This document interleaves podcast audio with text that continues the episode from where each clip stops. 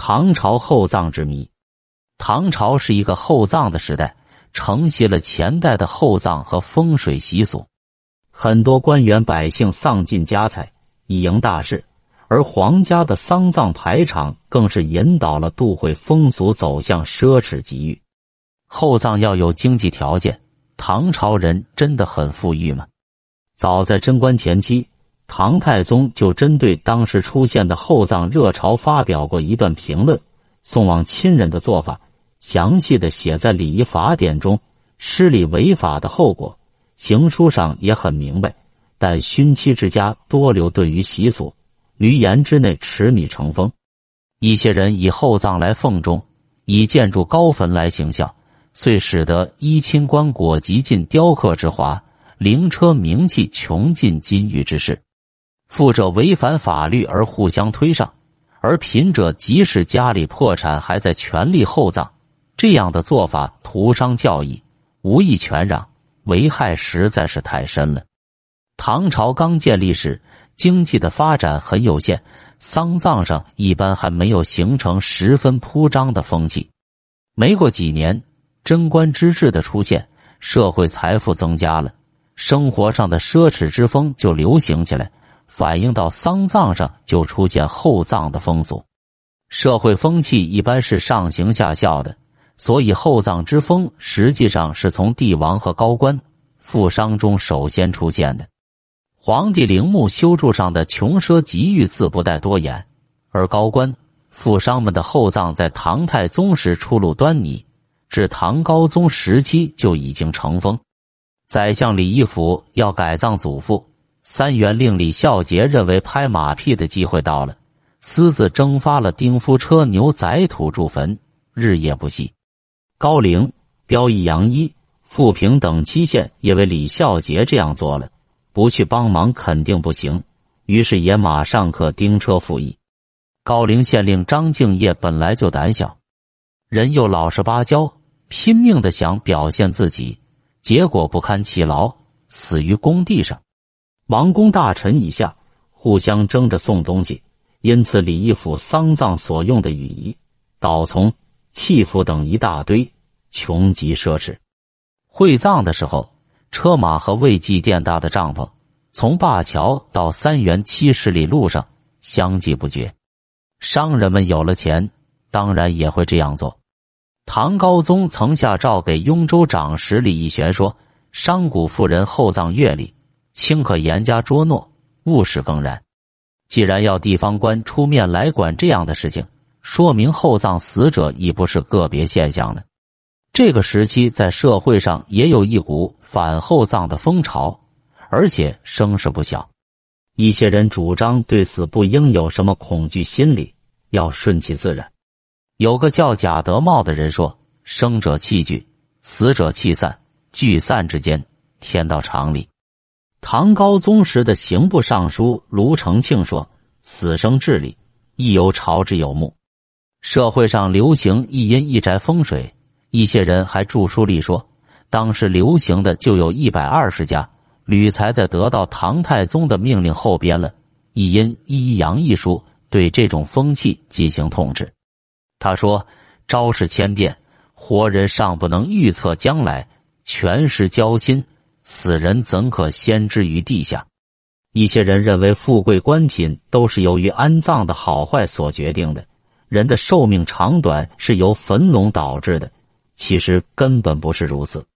他认为人臣名位进退自有其规律，有的人最初处于很低位置，而后来就尊贵了；有的人最初官位很高，而后来就不行了。补葬以后，墓的位置是不能更改了。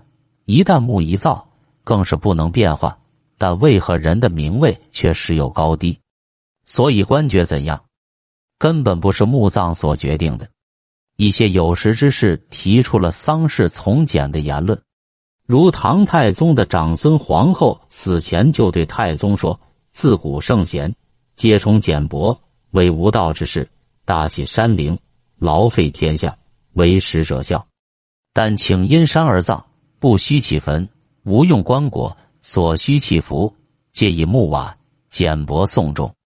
唐初宋国公萧瑜死前告诫其子一定要敛葬简薄。他说：“生而必死，礼之常分。气绝后可着丹服一痛，以充小脸。关内时单席而已，祭其素朽，不得别加衣物。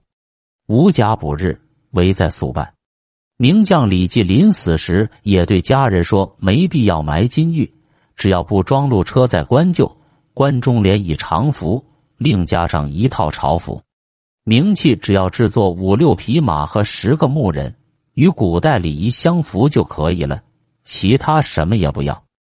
上面这些人的认识当然是值得肯定的，但毕竟呼声很小，在整个社会厚葬的热潮中，他们的见解反而被人们认为是不解风情。唐中宗以后，厚葬潮一浪一浪的袭来。唐中宗时期。官员们对自己家里的厚葬习以为常，《新唐书》说：“群臣勿厚葬，以永人像参炫耀镶金，下逮种树，流荡成俗。”从上到下，厚葬已成为社会一大风尚。至于现今发掘的一些公主、诸王墓来看，不但墓室豪华，而且墓内放置着成百上千件的陪葬品，都可说明这一时期厚葬的程度。如陪葬乾陵的永泰公主墓，墓道两侧筑有五个过洞、六个天井和八个便房，散放着一千三百五十四件唐三彩骆驼、马、人俑等。墓内的壁画和藻井装饰，色泽一经一美艳丽。如果加上懿德太子和张怀太子墓，三个乾陵的陪葬墓中共出土文物达四千三百件。玄宗的开元。天宝时期，唐代社会的发展达到了顶峰，厚葬者的经济实力更足以支撑他们这样做。玄宗曾认为，当时共行奢靡，地相仿效，进城风俗、名器等物皆敬交耻，失礼为令，殊非所宜。唐睿宗时期，有个叫唐绍的左司郎中尚书说：“我听说王公以下宋中用名器等物。”全部在法令上表明，根据品质的高低，各有详细的描述。近来，王公百官都敬为厚葬，偶人相马，雕饰如生，只是用这些东西来炫耀路人，内心根本不是想遵守礼仪。由于互相煽动，破产轻资，风俗流行，连普通百姓也是在这样做了。为了满足活着的人的心理。厚葬掀起了热潮，中唐以后，厚葬之风仍未停息，很多官员百姓丧尽家财以迎大事，而皇家的丧葬排场更是引导了社会风俗走向奢侈极欲。唐懿宗时期，尽管唐朝的统治日落西山，同昌公主死时仍然举办了盛大的丧礼，送丧队伍前后有三十里，冶金为俑。怪宝千件实木中，《资治通鉴》上说，葬同昌公主时，凡服完每物皆百二十余，以锦绣、珠玉为一位，名器挥换三十余里，赐九百壶，饼蛋四十坨坨，以四体腹。上与郭淑妃思公主不已，乐工离可即作《叹百年曲》，七声七晚，舞者数百人，发内库杂宝为其首饰。以十八百匹为第一，五霸诸级府邸，一些贵族官僚生前俸禄优厚，死时附赠封池，为厚葬提供了经济条件。当然，厚葬的目的不一样，有的人是想符合葬礼，有的人是想对死者表示竭诚哀悼。如巨鹿人魏仲勉死于唐敬宗宝历年间，其兄为了追天伦之情，尽力劫财以资尊息。除粮食、钱币外，大批名器、描绘日常起居的壁画就这样被埋入了地下。过度奢靡的送葬之风也是厚葬的重要表现之一。唐雨林谈到唐玄宗时期社会经济发展、财富增加的同时，一些有钱人出现了大肆操办送葬的情况。送葬者或当冲设计、张氏帷幕，有假花、假果、粉人。粉丈之术，然大不过方丈，是高不于数尺。这种情况遭到一些有识之士的批判。中唐以后，这种风气愈演愈烈，祭盘账目高至九十尺，用床三四百张，雕镌饰画，究极技巧。代宗大历年间，太原节度使辛云惊下葬日，各道节度使都派了很多人前来祭祀。范一阳一节度使的祭盘最大，上面用木头刻成为池敬德与突厥将领争斗的木偶故事，机关动作不异于生。刚祭罢，灵车想走过去了。范一阳一的使者说：“准备好的内容还没有结束，灵车只能停了下来。”范阳一的祭盘上又开始了一组项羽和汉高祖的鸿门宴的人物动作，过了很长一段时间才表演完。披麻戴孝的送葬者被这一幕吸引住了，竟然停止了哀哭，津津有味的看起了热闹。厚葬之风的盛行，使得办丧事不仅仅是在给死者送行，更成为是对死者身份进行炫耀。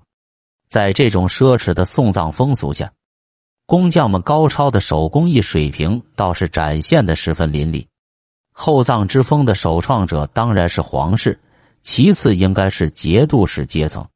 大乱之后，天下失控，一些节度使出身于中下层军官，素质不高，没有什么文化，突然之间掌握了一地的军政权，成为社会特权阶层中的一份子，便不知天高地厚，干点这种炫耀经济实力和政治地位的事情是很正常的。这种人凭了手中的军队，实际上成了地方的土皇帝。谁也管不了他们，因而他们有力的推动了厚葬之风向整个社会扩散。厚葬的一个表现是向木树大行于世。唐初吕才说，当时讲一阴一阳一葬术的书有一百二十本。唐代末年出了个杨君松，专门研究地理风水的，官阶为金子光禄大夫。传说他在这个领域内著作等身，写有《仪龙经》。《汉龙经》《藏法导账》等专书，据《四库全书总目》，《汉龙经》是一本专门讲山龙脉络形式的书，《仪龙经》上篇讲官局水口，中篇叙述面背朝迎之法，下篇论节学形式，为藏法风水提供了理论依据。杨君松的地理风水派对后代的影响十分巨大，自宋至明为人所道。在这些理论指导下，民间普遍将墓地的选择与子孙后代的兴旺发达联系了起来。皇帝皇后因为普天之下都是他们家里的，所以有权补选灵地，能够保证他们的子孙永享恩泽。唐中期有位叫严善思的人就说：“陵墓所安，必资圣地，后置印寺，用托灵根。”他又说：“山川已经遗弃。”尚为星象，若葬得其所，则神安后昌；若葬失其仪，则神威后损。地面上的地方与天上的星象是对应的，选择了好地方，子孙就能发达昌盛；反之，选错了地方，那就对不起了，弄不好子孙马上就会衰败。一般稍有点财势的人也是相信风水的。开元间。集贤学士徐坚的妻子死了，就曾向人讨教风水的事情。风水则木唐人是十分看重的。《旧唐书》曾记载过这样的一件事：唐初温大雅想改葬其祖父，有个占卜的人说，改葬到新地点会伤害哥哥，而弟弟得福的。温大雅说：“如果我的弟弟能一直幸福康泰，我将含笑入地。”改葬后一年有余，果然他的弟弟发迹了，而温大雅死了。将这一段记载在正史上，说明《旧唐书》的作者还是比较相信祖宗坟墓风水的作用。坟墓地址的挑选看来是十分重要的，它既能为人带来好运，也能为人带来霉气。唐朝厚葬的原因固然与经济的发展水平有着密切的关系。但更可能与隋唐初年政府的一些制度也是有紧密关联的，如隋文帝在上台不久曾颁布新制定的丧制，着令皆为定制，无相差越，要求上至王公下傣庶人全面遵守。至唐朝，这样的法令还在继续完善。比如，人死后对死亡的称呼是各不相同的：三品以上的官员称薨，五品以上的称卒，六品以下至于庶人称死。死者嘴巴里的饭含也有不同：三品以上的用粮和币，四品和五品用计与币。六品以下用两与倍，死者墓碑上的题字、大小和形状等都有按照身份的一套规定。名器的使用也有规定，如三品以上可用九十式，五品以上为七十式，九品以上四十式。至于庶人，那就看着办吧，但不允许超过官员的。坟墓的大小与官品的高低成正比，如唐代一品墓地九十步。高一丈八尺，二品八十步；高一丈六尺，三品七十步；高一丈四尺，往下以此类推。目前时刻，三品以上可以放六件，五品以上放四件。这样，在政府的规定下，官位高的人可以把墓造的很高很大，里面可以葬进很多陪葬品；官位低的人标准只能走低。不过，处在这个时期。人们当然会想，他们做高官的人可以好好的安葬，那么低级官员和老百姓为什么不能偷偷的将亲人葬的好一点呢？特别是当社会上一般的人也有经济实力这样做时，尤其是一些富商大贾，他们当然会以这些高官为榜样，共同推动厚葬风气的流行。